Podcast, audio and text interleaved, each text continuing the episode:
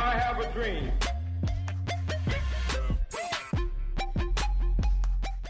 It's one small step for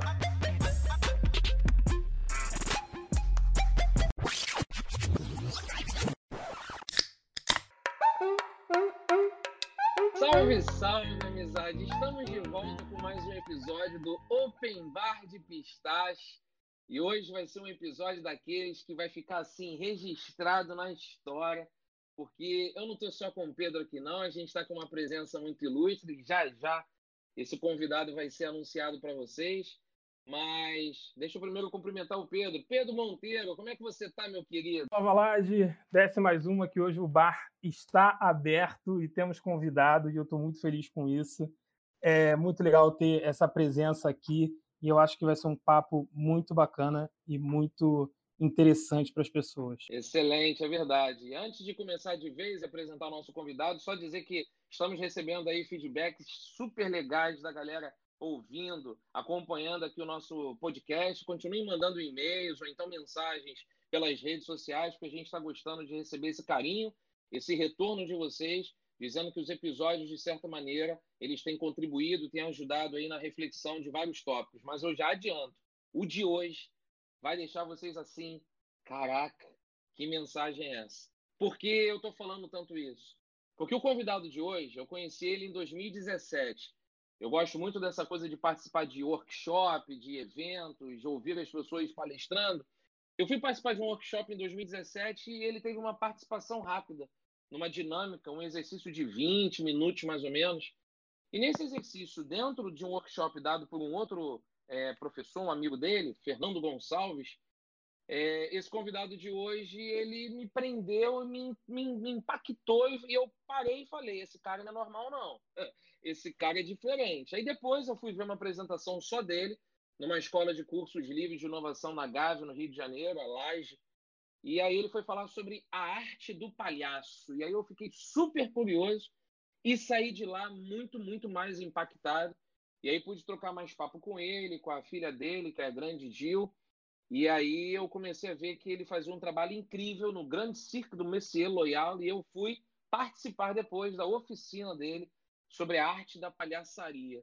Fiz em 2018, amei, mudou bastante minha perspectiva sobre N assuntos. Eu fiquei fanzaço dele, do trabalho dele, e hoje eu tenho a honra, o prazer de convidar. Ele já se tornou meu amigo, mas ele, para mim, é uma reverência, eu tenho muita reverência a ele, porque eu chamo ele de meu mestre, porque ele me ensinou bastante coisa sobre a arte da aceitação. Então, quero apresentar a todos vocês o Márcio Libar, é com ele que nós estamos aqui agora. Tudo bem, meu querido? Fala, meu querido Valadares, é uma honra poder participar aqui do seu podcast, você com o Pedro. Te desejo todo sucesso nessa, nesse novo empreendimento, nesse novo recomeço aí, que é uma especialidade, pelo visto, uma, uma, é uma, uma arte que você lida bem, né? De se reinventar e recomeçar. Eu acho que essa habilidade é uma habilidade que vai precisar para todo mundo nesses tempos de hoje. Estou à sua disposição para responder o que você quiser. Tá, vamos começar da seguinte maneira, Pedro. Vou soltar uma primeira para o Márcio, que eu gosto muito que, quando o convidado aparece, primeiro que você se apresente. Márcio, eu já dei aqui um pouco de descrição de como eu te conheci, mas acho que nada melhor do que você dizer quem é o Márcio Libar, de onde vem essa história, por exemplo, de palhaço já que eu fui assistir uma apresentação sua sobre a arte do palhaço. Fala um pouquinho de você. Beleza. Eu sou ator, né? A minha formação mesmo, eu sou ator. Aí quando alguém na rua me pergunta, por que, que você faz? Aí eu respondo, eu sou ator, mas para ser sincero, eu sou palhaço. Eu acho que eu sou palhaço para ser sincero. Eu costumo fazer uma digressão mais ou menos assim, né? Se houvesse uma hierarquia, eu primeiro eu sou artista. Eu acho que é bom destacar isso, porque a arte ela tem um papel muito grande de acesso ao inconsciente, acesso às emoções, e isso define um artista, né? Esse artista, por acaso, é ator. A ferramenta que esse artista usa poderia ser a literatura, poderia ser a pintura, poderia ser a música, mas é a, a arte cênica, a arte do ator. E a, esse ator, ele se apoia numa plataforma, que é a plataforma do palhaço. Que a, e a arte do palhaço é o ao mesmo tempo uma técnica muito apurada, muito reconhecida, porque por conta dessa técnica eu conquistei o prêmio especial do Circo de Soleil em 2006 em Mônaco, o prêmio Nariz de Prata no Festival de Circo de Monte Carlo, mas sobretudo a arte do palhaço ela me deu uma filosofia, é um jeito de pensar a vida, um jeito de viver a vida, um jeito de operar, né, a minha a minha própria existência, e sobretudo me deu uma pedagogia, que é uma maneira de pegar tudo isso e ensinar.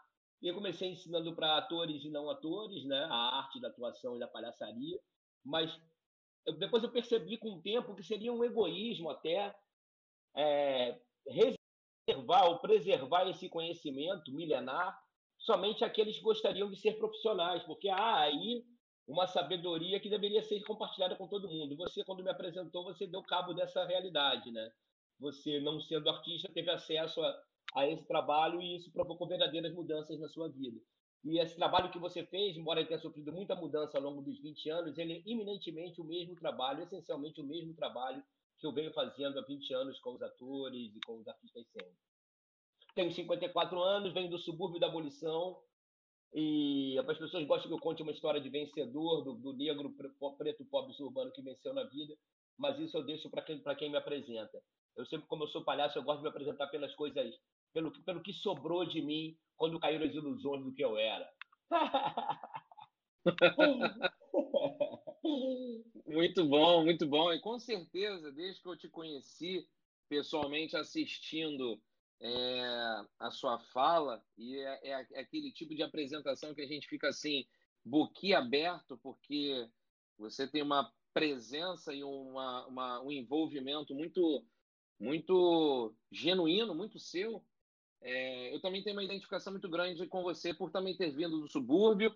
E, modéstia à parte, a, a galera que vem do subúrbio tem uma história linda de vida. A gente traz um, não sei se a palavra boa é essa, mas um romantismo na, na, na, nas coisas. Então, assim como você veio de, da abolição, eu vim de Cascadura, que é um bairrozinho do lado. Sim, do lado. Frequentei muito Cascadura, antes de Madureira. Pois é. Pouca gente fala de Cascadura, né? Um bairro tão. Para a gente, quando está no sul, Cascadura é incrível, né? Mas você sai no mundo, ninguém fala de Cascadura, né? Falam de Madureira, Exato. mas não falam de Cascadura. Exato. E como eu gosto, Márcio, de honrar muito as minhas origens, eu tenho 42 anos, morei 24 em Cascadura. E gosto é, porque no subúrbio até 29. Eu tô com 54 morei no subúrbio até os 29. Eu saí tarde do subúrbio. É, mais tempo que eu, que, que, que fiquei é. lá até 24. E eu gosto muito dessa é, da valorização da origem. Então, acho que eu também tenho essa grande identificação com você. E por isso, inclusive, para todo mundo que está nos ouvindo, de repente está pegando esse como o primeiro episódio aqui do nosso podcast, o nome é muito por causa disso, né? Open Bar de Pistache tem total referência ao bairro de onde eu vim. Pistache, essa coisa do cascadura. Então está muito ligado à coisa da resiliência, está muito a, a, coisa ligada à determinação, à sua essência, o autoconhecimento, etc. Deixa eu passar para o Pedro, Pedro, tu viu já que o nosso convidado de hoje é casca grossa, né? é, já deu para sentir que o cara é, é outro nível. É, Márcio, eu já, eu já quero começar falando sobre uma coisa que é, eu percebo que você fala um pouco sobre imperfeição. E, e eu vi que você fala sobre a gente é, se olhar no espelho, a gente se reconhecer e entender um pouco de como a gente funciona. É, eu queria entender de que forma que isso funcionou para você é, nos seus trabalhos e no seu segmento é, com a vida e da forma como você encara a vida. Cara, eu vou usar uma, um mito para falar disso, né? Um mito do teatro até. É... O teatro ele tem aquelas duas máscarazinhas, né? Da tragédia e da comédia, né? Uma representa a da tragédia representa o deus Apolo e a da média representa o deus Dioniso. É, Apolo é o deus da perfeição, da virtude, do belo. Da, o Apolo, a ordem que Apolo dá é: seja belo, seja magro, seja rico, seja correto, seja pontual, seja bom filho, seja bom pai, seja bom marido, porque quando morreres, será lembrado eternamente como um grande é, homem ou uma grande mulher e virá de exemplo para a nossa comunidade. Sem dúvida nenhuma, um valor absurdo que encanta todo mundo e atrai a todo mundo, e todo mundo deseja essa perfeição. Por outro lado, Dioniso, que é o deus de quê? Do teatro, do vinho, do carnaval. Não é boa bisca, mas é Deus, certo? Toma um vinho com Apolo lá no, no, lá no Olimpo. E a ordem que Dioniso dá é: não levem essa vida a sério, porque vocês não vão sair vivos dela. Nós, por natureza, pela nossa própria natureza, temperamento ou personalidade, uns tendem a ser mais apolíneos e outros tendem a ser mais dionisíacos. Eu sempre fui mais dionisíaco. Eu sempre me ative muito mais ao princípio do prazer do que ao princípio da, da, da correção. É, eu não posso dizer que ser dionisíaco é incrível e é o melhor dos mundos, e também não posso dizer que ser Apolo e perfeccionista é o melhor dos mundos. Os dois trazem peso, os dois trazem muita dificuldade de lidar, né? Uma vida dedicada aos princípios dionisíacos, certamente ela será uma vida de uma saúde mais prejudicada, né? Você, o teu, você vai, você vai ser um pouco mais gordo, você vai comer, comer mais do que deve, beber mais do que deve, tudo em função do prazer. Ao outro, por outro lado, o perfeccionismo de Apolo ele também traz um sofrimento, que é a possibilidade de não falhar, de não errar, o que é humanamente possível. O que, que eu acho que é o grande blend, o blend do Wish? O que, que é o grande blend? É quando você, Apolíneo, se aproxima um pouco mais de, de Dioniso, e você, como dionisíaco, se aproxima um pouco mais de Apolo. Esse blend é que vai ser a sua melhor versão. Agora, a questão mais interessante desse mito é que esses dois deuses eles brigam o tempo todo na nossa cabeça. Né? Como eles brigam? Apolo diz para você: Levanta da cama, Dionísio diz, fica mais um pouquinho. Apolo inventou o despertador, Dionísio inventou o modo soneca. Né? É, Apolo diz, olha a dieta. Dionísio diz, só um pedacinho da torta de chocolate. Apolo diz, seja fiel. Dionísio diz, só, só ceder a tentação, só um pouquinho. Esses dois, dois deuses lutando na nossa cabeça, a dimensão humana é o palhaço. Aquele que erra, aquele que cai, aquele que caiu do Olimpo, aquele que jamais ascenderá. Ou seja, a figura do palhaço poderia ser um desgraçado, um desprovido de graça divina. Qual é a boa notícia disso tudo? É que quando Apolo e Dioniso, cansado, se reconciliam, é que nasce a arte.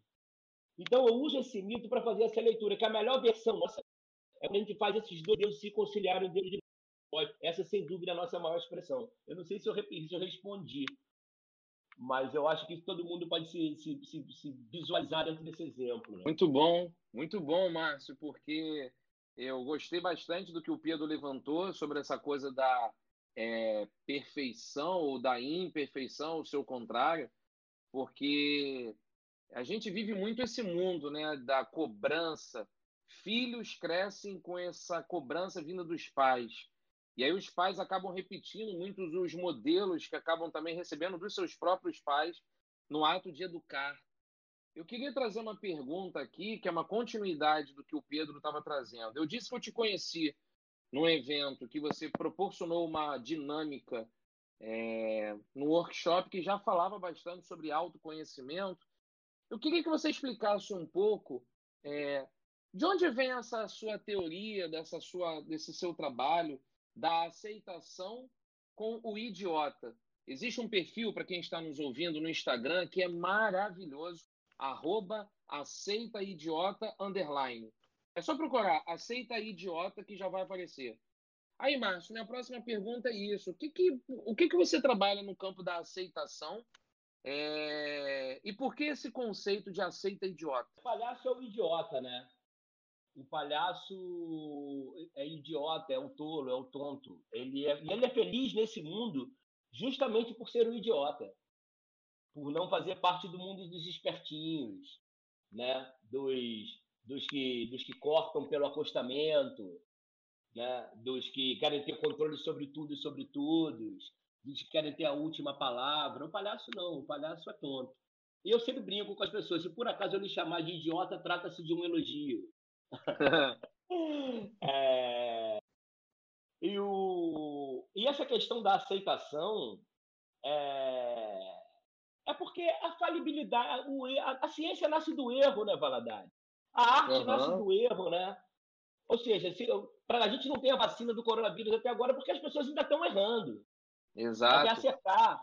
A gente, há quantos poemas foram rasgados por Baudelaire ou, por, ou pelos maiores poetas do mundo? Quantas telas foram rasgadas por, por Van Gogh? Quantas, quantas, quantos erros até chegar no acerto? O Thomas Edison tem uma frase muito legal, que alguém, uma passagem muito legal, que dizem que ele, um, um assistente dele falou: Nossa, você falhou 750 vezes na experiência da, da lâmpada elétrica? Ele falou: Não, eu não errei 750 vezes. Eu eliminei 750 possibilidades de não estar certo, até acertar. Então ele não via aquilo como, então ele não via aquilo como um erro. Eu acho que a aceitação básica é entender que essa perfeição ela, é, ela é irreal. Ela é, ela está no campo. É, nem Apolo consegue totalmente apolíneo. Só, só o próprio Deus talvez consiga encontrar alguma coerência e alguma tranquilidade nesse lugar. Fora isso, o erro ele é uma prerrogativa da própria evolução humana. E se a gente for ver até fazendo uma, uma comparação com até um, uns valores mais cristãos assim, é dessa a noção, a, a, admissão do erro é o arrependimento. Sim. Quem não admite o erro jamais se arrepende. E se você não se arrepende, irmão, você está abrindo mão de ter acesso ao pedido de perdão. Porque quando você admite que errou, só te resta outra saída. É ir lá e pedir perdão, dizer, pô, cara, foi incompetência minha. Não foi contra você, foi incapacidade minha. Foi, foi eu que não tive a competência e nem, nem a capacidade de entender ou agir. Uma limitação minha, desculpa. Então, aquele cara que vive sem admitir essa possibilidade, ou temendo essa possibilidade, viverá eternamente no ventre da besta. Então, essa, essa é a, a, a, a perfeição, ela é impossível. Excelente, excelente. E só para complementar, foi essa dinâmica que eu assisti. Eu só não estou relatando como é que ela acontece, porque só ao vivo para você vivenciar como é que o Márcio toca o processo. Mas a dinâmica na qual eu participei e conheci o Márcio pela primeira vez foi justamente algo que estava ligado à coisa da aceitação, do perdão, do arrependimento. Foi depois de uns 15 minutos que eu tive meus primeiros contatos com o Márcio que eu falei: esse cara é diferente. E é por isso que ele está aqui hoje no nosso, no nosso podcast. Muito bom. Eu tenho uma brincadeira é... que eu faço, tem uma brincadeira que eu faço no meu, numa piada que eu faço no meu, no meu, na minha oficina, né? Que as pessoas vão ficando chocadas, assim como tu ficou, e vão ficando espantadas, e vão chorando, e vão se comovendo. E tem uma hora que eu, emocionado com o meu personagem, falo: vocês vão sair daqui chamando Jesus de Genésio. Eu vi Genésio, eu vi Genésio. Aí eu termino dizendo: Genésio Silva, porque assim como só Jesus salva, só Genésio Silva. Isso é sensacional, isso é sensacional. Pessoal que está nos ouvindo, se vocês depois tiverem interesse em conhecer mais o trabalho do Márcio, procurem ele. Ele tem um perfil no Instagram, Márcio Libar, mas ele também tem um trabalho num outro perfil, trabalhando toda essa temática dele da perda, da aceitação, da vulnerabilidade, que se chama Aceita Idiota Underline. E aí vocês vão procurar e vão ver muitas postagens interessantes. Pedrão, o que, você está achando do papo com o Márcio até agora? Eu tô, tô, gostando muito, e uma coisa que eu queria colocar é que eu acho muito engraçado é, quando a gente fala sobre essa questão de imperfeição e aceitação, o quanto que a palavra medo, como ela entra muito nessa questão, né? Como a gente tem medo de fazer as coisas, como a gente é, às vezes nem tenta por ter medo, já, já achando que vai errar, só que a gente pode, querendo ou não, a gente pode acertar. Então, como o medo é muito presente na nossa vida, né? É, eu acho que o medo ele, ele, ele, ele é, um, é, um, mecanismo do sistema de ameaça, né? Ou seja, é, o medo, a tristeza, a raiva são emoções é, atávicas, elas estão conosco desde, desde a origem da humanidade, né? Desde quando a gente era perseguido por animais maiores do que a gente, a própria natureza poderia ser a nossa maior inimiga, né? Por exemplo, agora a gente está lutando contra a natureza, né? Uhum. É, então, então havia, um, havia um medo, uma, uma, uma ameaça iminente o tempo inteiro. Bom, hoje em dia, você pode até dizer, pô, mas hoje está tranquilo, hoje em dia não tem feras na rua, animais maiores do que nós, nós não estamos expostos andando na rua, nós temos a nossa casa caso tenha uma tempestade e tal. Sim, mas então o que, que nos ameaça tanto? E se você for parar para ver, hoje a gente se sente ameaçado é no nosso ego, é no nosso senso de competência. Ou seja, o primeiro medo que a gente tem é de falir, é de ficar duro, é de não ter o suficiente, de não ter o suficiente para comer, de não ter o suficiente para prover. Então, esse medo é real. O segundo medo que a gente tem é o medo de não ter sido bom nem competente o suficiente para evitar qualquer dano. E o terceiro medo, o maior de todos, é o medo de não ser amado por o conjunto da obra. Uhum. Então, então, o que nos ameaça de fato é quando a gente está ameaçado de perder o status, de perder o olhar que as pessoas têm sobre nós, ainda que esse olhar seja construído de maneira falsa, que é o que em geral acontece. Então, o que, que acontece? A gente vira, nós viramos pessoas que associamos a nossa autoestima e nossa autoconfiança àquilo que nós fazemos. Então, quando você é demitido, tu fica arrasado. Porque você, então, naquele momento, você acha que você foi, você, você vai ser uma pessoa má ou uma. Não, cara, olha só. Se você fizer um podcast ruim, você continua sendo um cara incrível. Uhum. Se você escrever um romance ruim, Pedro, você continua sendo um cara incrível. Só que normalmente as pessoas, se fazem, quando fazem, inclusive fazem sucesso no primeiro livro, morrem de medo de fazer o segundo. Porque elas morrem de medo de perder aquele público que amou o primeiro. Você morre de medo de ser visto como incompetente. Então, o medo ele, ele é muito presente hoje na nossa vida porque ele nos ameaça exatamente de, ele pode revelar ao mundo que nós não somos aquilo tudo que a gente mostrou, fingiu que a gente era. Faz, faz total sentido e eu acho que, assim, é, depois do que você falou, eu acho que é, é um fato que a gente alimenta o nosso próprio medo, né? Mas eu acho que às vezes a gente tem medo de nós mesmos. Então a gente às vezes tem medo até de olhar no espelho e ver quem é a pessoa que está ali atrás, quem eu estou vendo ali naquele espelho, né? Quem eu sou de verdade. Porque quando você vê quem você é de verdade, você vai, você vai ver que você é um cara que precisa de cuidado, de carinho. Você vai ver que você é um cara que não sabe muito bem se cuidar bem. Você vai ver que é uma pessoa que, que tem dificuldade de se relacionar, de dar e receber amor. Você, você tem medo de amar, porque você tem medo de perder.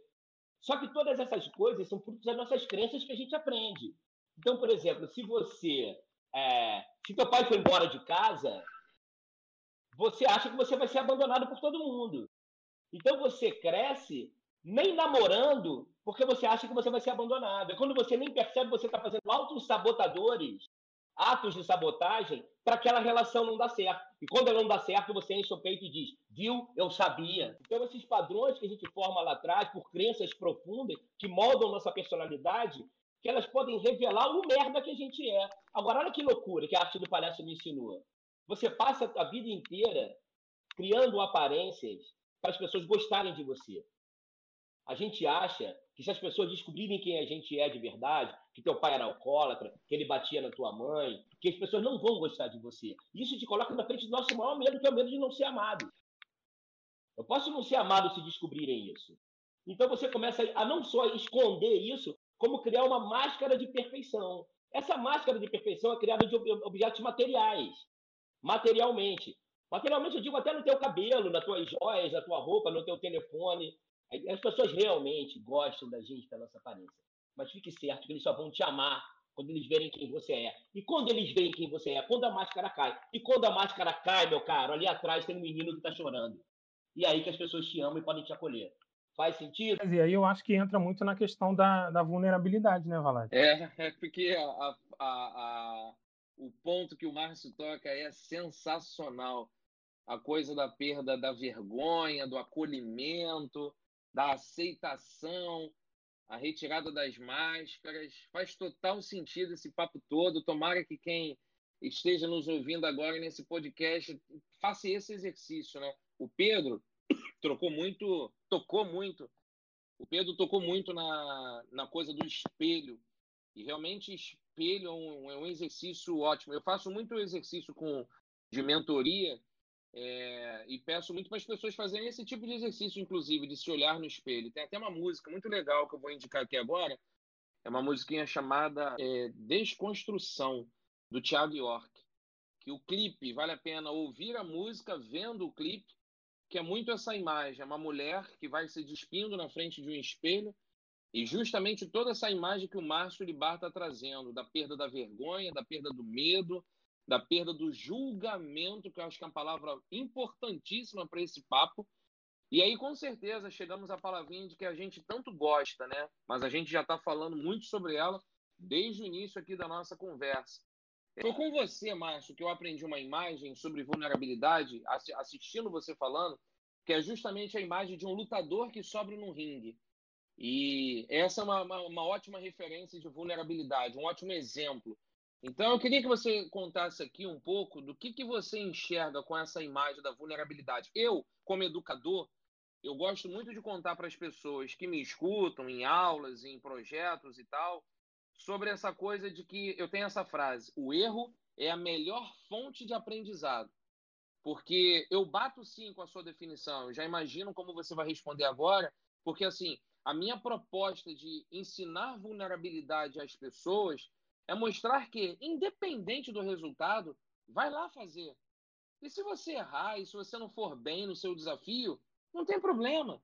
Tem o dia seguinte, tem outra semana, tem outro mês. Você não é menor ou é melhor porque você foi lá e tirou 10 numa prova, ou porque você foi aceito numa entrevista de emprego. Calma, isso foi só um desafio. Você vai passar por tantos outros. Então, eu, eu quero jogar isso para você agora, né, nesse sentido de articular a vulnerabilidade com o erro e como lidar com essas situações que a gente passa pela vida e ser mais vulnerável. Bom, eu acho que se você tivesse me feito essa pergunta antes da, do, do coronavírus, eu teria uma resposta. Agora eu tenho outra. É, eu acho, cara, que nesse momento a única coisa que eu teria a dizer para as pessoas é silêncio. Porque não vai precisar mais de um Valadares, nem de um Márcio Libar, nem de um terapeuta qualquer, ou melhor que ele seja, para dizer quais são as ferramentas que a gente tem para lidar com a vulnerabilidade e com a perda. Porque vai todo mundo perder, maluco! Ué! Porra! Me desculpe a emoção. É só deixar contar em semana. Tá, a gente está fazendo live, parceiro. A gente está só, a gente tá só três semanas, faltam 12. Sacou? Daqui a pouco o cheiro da morte vai chegar perto. Daqui a pouco o único som que a gente vai ouvir na rua é sirene. Daqui a pouco a gente vai estar contando aqui 500 mortos por dia. Inevitavelmente vai chegar perto de alguém que você conhece. A gente vai ver muitos artistas, muitas celebridades, muita gente importante com mais de 70 anos no mundo morrerem. E uma pessoa dessa morrer, talvez incomova mais a gente do que 200 morrendo e morrendo todo dia. As pessoas vão quebrar financeiramente, sim. Ou já quebraram. Outros vão quebrar semana que vem. Essa semana vai quebrar muita gente, que é a semana que paga aluguel. Ou, não precisa mais de terapeuta para ensinar ninguém a perder, não. É só agora esperar. Aceitar. Aceitar agora. Nesse momento, cara, liga, liga o coração na frequência da compaixão. Ser compassivo com você. Eu não tenho conselho nenhum para dar nesse momento, a não ser dizer: aí, maluco, fudeu. Olha para tua vida daqui para frente e me diz se você vê alguma possibilidade dela ser como ela era antes. Nós que trabalhamos com educação, trabalhamos com o ser humano, talvez tenhamos aí muito trabalho para reconstruir as mentes, as cabeças e a esperança das pessoas. Mas as pessoas que de outras áreas, por exemplo, a Renner vai continuar existindo, a CIA vai continuar existindo, os shoppings vão continuar existindo. Quem é que vai querer comprar no shopping? Depois de um ano. Quem é que vai andar no shopping? Você acha que o quê? Daqui a dois meses as pessoas vão começar a andar pela rua? Balada, meu irmão. Balada, festa de noite, boate. Você acha que isso vai ser? De novo, sala de aula. Acabou a escola, acabou Santo Inácio. Acabou, acabou o São Vicente. Ou essas pessoas aprendem a dar aula online como como como o teu projeto lá, como é que era o nome? Do projeto? Descomplica. Descomplica ou todo mundo vira um grande descomplica, ou para poder sobreviver, ou acabou. Então, assim, eu não vou ficar aqui dizendo é, quais são as melhores técnicas. Nesse momento que eu posso te dar um manualzinho de sobrevivência. Quando você sentir que é, abriu a geladeira e está com pouca comida, ou não tem aquilo que você. Bom, quando você acordar e ver que você não está tossindo, e que você não está com febre, agradece. Depois, se você abrir a geladeira e não tiver aquele queijo que você está acostumado a comer, ou aquilo que você está comendo, você tem que mudar porque o dinheiro diminuiu, agradece. porque você tem comida.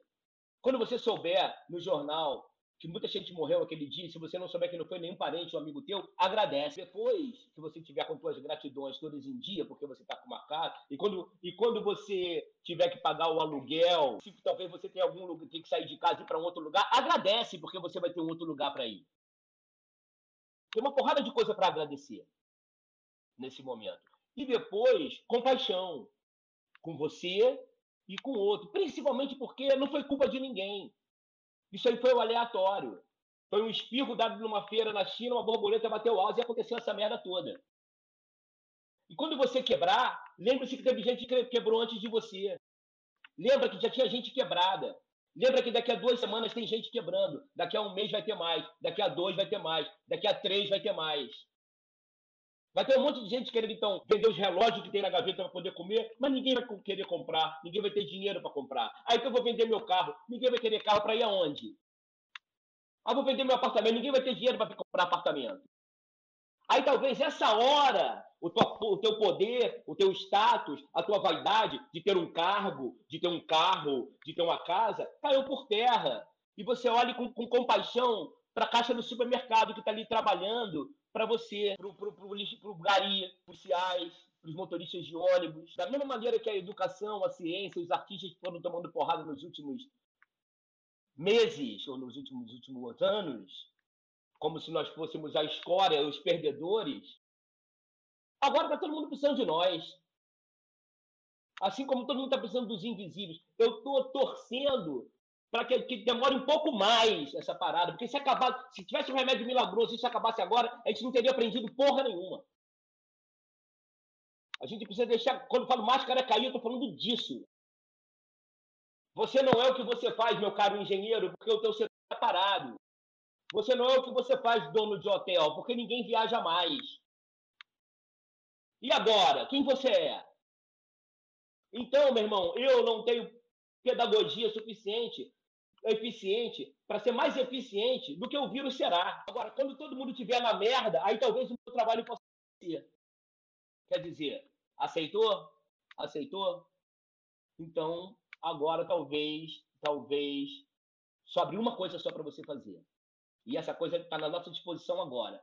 Se eu tiver que dar um único conselho agora, é procura ao teu redor o que tem de positivo nisso que está acontecendo. No início, teve gente que teve que ficar com os filhos em casa. Aí ele descobre que o filho dele é um tirano, porque ele nunca viu que o filho dele não respeitava mais velho, porque quem sabia disso era o professor. E aí, mas também acontece, que vai acontecer que ele vai se desentender com o filho. Mas ele vai, vai passar, que vai passar tanto tempo que ele vai se entender com o filho. Que ele vai ver que, que talvez a maioria do trabalho que ele fazia fora de casa, ele pode fazer dentro de casa. E que talvez se o menino estudar é, dentro de casa, ele possa estudar junto com o menino ou com a menina. Aí, aí nascerá uma nova humanidade. E aí eu, eu, eu, eu rezo para que isso aconteça. Então, se você vê algo positivo do que pode acontecer, porque tem, foca nisso. Foca no que tem de positivo. Que aí o medo desaparece. Porque todo mundo vai se fuder. E na merda todo mundo é igual. Isso é uma vantagem para todo mundo. para quem já estava fudido, isso é a maior vantagem. Porque tá todo mundo fudido igual agora. Faz sentido? Faz total sentido. É muito boa essa sua última frase, a conclusão a que a gente chega desse raciocínio, né?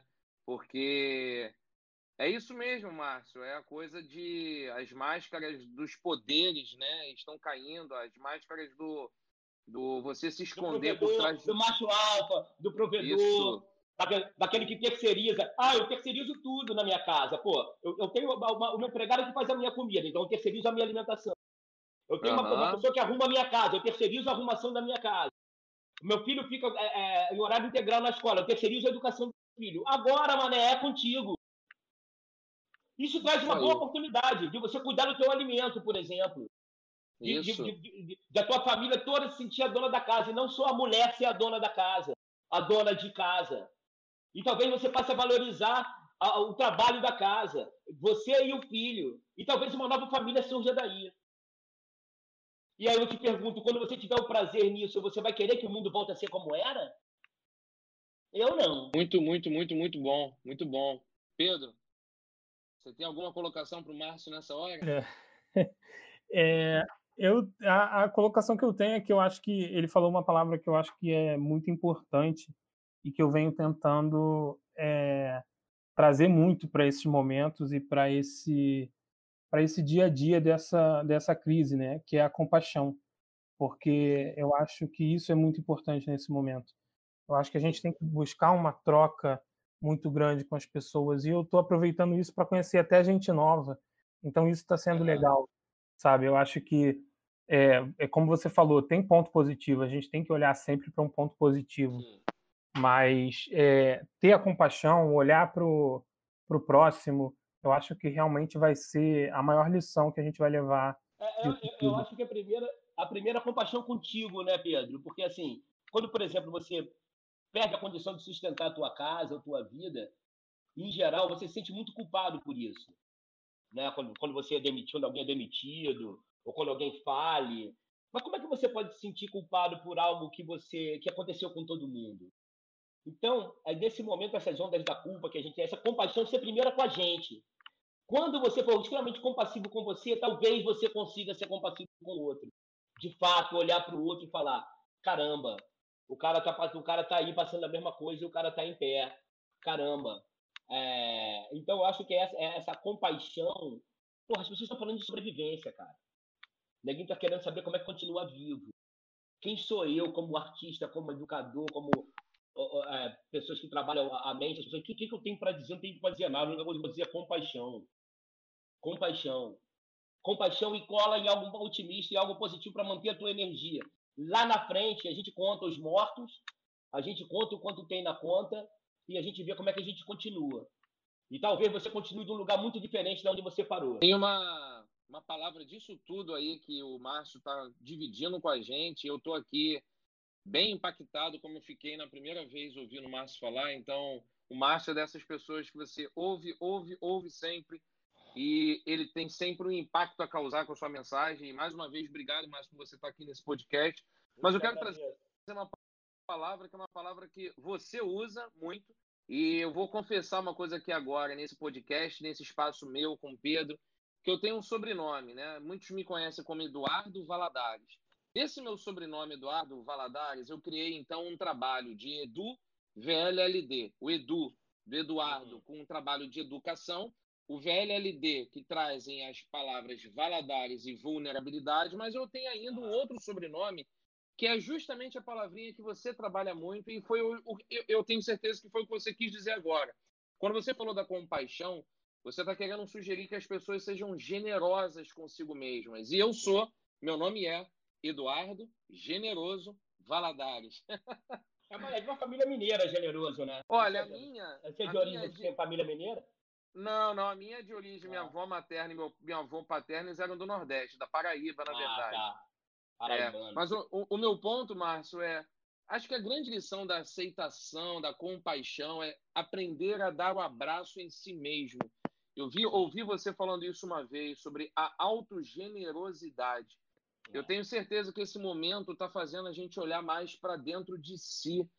Ou se ainda não está, deveria estar fazendo esse momento de olhar, as pessoas se olharem mais para dentro de si mesmas. E você concorda comigo com o poder dessa palavra da generosidade? Sim, engraçado, concordo totalmente. Eu acho que é que esse é o caminho, mas engraçado que muita gente está tá atribuindo esse momento da humanidade a algo que vai fazer com que nós sejamos mais solidários, Uhum. Cara, tudo que a humanidade provou ao longo desse tempo todo é a sua capacidade de ser solidária. A humanidade não precisa de um vírus desse para mostrar o quanto ela é solidária. O grande ensinamento que esse, duro, que esse vírus vai trazer, o duro ensinamento que esse vírus vai trazer, é que você tem que ir para dentro de si. Ele não vai nos ensinar a dar as mãos porque nós não podemos dar as mãos. Ele não vai nos ensinar a abraçar porque nós não podemos abraçar. Então você vai ter que se abraçar. Você vai ter que se acolher. Você vai ter que se congratular, não demais porque faz mal. Mas pelo menos quando você, quando você olhar para você e você quiser se achar culpado ou que você foi incompetente por estar vivendo essa situação agora, olha para a tua vida. Se dá um abraço e se diz, pô, maluco, tu mandou bem. A culpa não foi sua. Vambora. Eu acho que esse é o grande, uma grande, a grande lição que o vírus veio trazer para gente. Não é que a gente é, ninguém larga a mão de ninguém. Larguem as mãos e cuidem de si. Olhem para dentro. Deixa a máscara cair. Deixa o perfeccionismo cair. O que sobrar é você. Aquilo que sobrar é você. Perfeito. Perfeito. Márcio, a gente vai se encaminhando para o fim. Eu não sei se o Pedro ainda tem alguma colocação para te fazer, mas eu estou extremamente satisfeito com o nosso papo. Tenho certeza que quem está nos ouvindo nesse momento está super impactado e está doido para fazer agora uma reflexão sobre tudo que está ouvindo. Pedrão, você tem alguma colocação aí para o Márcio para a gente fechar? É, eu, eu queria dizer só que eu acho que é, a gente tocou em assuntos muito importantes e que eu acho que, principalmente a questão de olhar para dentro, né? olhar para si e eu acho que isso é o mais importante, porque às vezes a gente fica olhando a situação e ainda mais nesse, nesse mundo de hoje, de informação a cada minuto, a cada segundo, e de redes sociais, a gente é, tem, tá na mesma situação, né? Tá todo mundo igual. Então, é, tá como, como o Márcio falou, tá todo mundo fodido. Então, assim, é, o momento é olhar para a gente, é olhar para o nosso interior e se entender. Então, eu acho que isso foi uma mensagem muito legal que a gente passou aqui. Excelente. Márcio, antes de fechar, é, eu acho que o Pedro sintetizou agora muito bem com a, com a, fala dele, mas eu queria te pedir só mais um favor. Eu, eu em vários, eu tenho o seu livro, A Nobre Arte do Palhaço. Ele é... Pedro, pro Pedro ler. Eu tenho ele, eu vou, eu, eu vou dar um pro Pedro. Eu vou dar um Isso, pro Pedro que o Pedro boa. merece. O, o Pedro merece ter o um exemplar dele. Eu vou comprar um pro Pedro. É... Ele vai adorar. Ele vai adorar esse livro. E tem muita coisa que eu já ouço do seu trabalho, mas tem uma frase que você sempre usa para sintetizar muito, principalmente a sua última colocação de cair as máscaras, a pessoa se descobrir verdadeiramente quem ela é, para justamente assumir a sua é, identidade, a sua autenticidade. Eu tenho feito um trabalho muito forte nesse sentido, de as pessoas assumirem mais as suas verdades. É, eu queria que a gente terminasse esse episódio você só descrevendo um pouquinho essa frase que é sua, mas que você aprendeu ao longo da sua trajetória, e é uma frase que traduz muito esse conceito da aceitação. Você já sabe qual é, não sabe? Jamais serás quem tu não és. Isso aí. Essa e aí, aí tem, tem, um diálogo que é muito legal que eu inventei com a minha filha, que a gente está é, montando a nossa historinha aqui, né? A Júlia Bar. E tem um diálogo que é: Jamais serás quem tu não és. Então, quem tu és? A resposta, então, é: Eu sou. És o quê? O que eu quiser ser. Aí que entra o poder do Criador. O que eu quiser ser. Que adulto eu quero ser? Que homem maduro eu quero ser? Que pai eu quero ser? E, bom, se eu quero ser, eu já sou. Não, eu serei um homem legal. Eu serei um adulto legal. Não, assim no momento que eu, eu serei disciplinado. Eu quero ser disciplinado. Quando eu digo eu quero ser disciplinado, eu digo eu sou disciplinado. Então, esse, essa capacidade que a gente tem de criar, tem uma frase que eu adoro, é uma frase que tem do, do da Cabala, que ela fala assim: só existe dois tipos de gente, o criador e uma criatura. O criador e a criatura. O objetivo de toda criatura é se tornar um criador. A criatura é aquele cara que acha que sempre o mundo está devendo a ele, que as pessoas não entendem muito bem o talento dele, ele reclama. O objetivo dele é, de, de, de toda criatura é se tornar um criador. O objetivo de todo criador é criar uma criatura. Só que é impossível criar uma outra criatura que não seja você mesmo. Então, o grande processo criativo é você criar você. Você criar você de acordo com, com, com os valores que você realmente, mais profundos, que você tem. E aí, basta você dizer, quem, ao você dizer, eu sou isso, isso já te traz emoções. Essas emoções te trazem sentimentos. Essa é a primeira etapa de um processo criativo, que é a impressão da obra dentro de você. Depois você vai para a segunda parte, que é expressar isso para o mundo. E você expressa através de podcast, através de discurso, através de livro, através de, de desenho. Agora, essa versão, essa obra, essa, a gente só vai saber se ela é incrível se quando ela chegar em quem te ouve e quem a recebe, se ela encantar, se ela comover, se ela emocionar. Então, acho que só vale a pena buscar essa figura que a gente é lá dentro, quando tirar todas as máscaras, é sendo para virar, virarmos pessoas que impactam, que comovem, que emocionam, e aí provavelmente essa será a sua melhor versão, independente se ela for mais apolínea ou se ela for mais dionisíaca. Porque existem, é três verdades, porque existem três verdades no mundo: a sua verdade, a minha verdade e a verdade. E a verdade é que na merda todo mundo é igual. Muito obrigado, meu querido amigo. Sensacional, uma salva de palmas, mestre. Valeu! É incrível. Sensacional. É incrível. Pedro, vamos fechar a conta? Vamos, acho que a gente tem que fechar a conta com muitos questionamentos. Eu fecho a conta feliz porque eu ganhei um livro. E é isso aí, rapaziada. Valeu, Pedro. Eu vou buscar o teu também. Fica tranquilo, fiquei curioso. Beleza. Valeu, fecha Valeu. a conta. Ô, ô, ô, Márcio, vamos só encerrar esse episódio aqui. Você quer dar algum último recado aí para a galera que está te ouvindo? Deixa, deixa cair, galera. Deixa cair. Esse é o conselho que eu tenho. Deixa cair. Eu vou agradecer a participação do Márcio, a conversa com o Pedro e fazer menção aqui. Há pouco tempo eu tive o orgulho e o prazer de conhecer ao vivo e também pegar o autógrafo do livro dele, do Emicida. Quem me acompanha pelas redes sabe muito bem o quanto eu admiro o trabalho do Emicida. E quando eu estive com ele troquei uma palavra com ele de três minutos e dentro do que eu conversei com ele, ele disse uma coisa assim para mim que me marcou, que é o que eu tenho buscado muito ultimamente na minha experiência de vida também. Ele falou, ele na hora me chamava de professor, eu só estou pedindo ao, ao, mundo uma coisa, me deixa chorar. E agora o Márcio termina o episódio dizendo, deixa cair. É isso, se permita chorar, se permita é se conhecer, e que esse episódio tenha sido muito importante aí para a vida de muita gente se permita se conhecer. É isso. Valeu, Pedrão. Valeu, Márcio. Obrigado pela participação. Valeu. Te amo, meu querido. Obrigado mesmo.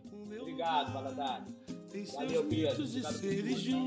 Valeu, é isso. É bem perto de hoje. Tchau, galera. Fecha a conta. Cascadura, Vaslo, Virajá. O meu lugar é sorriso, é paz e prazer. O seu nome é doce dizer.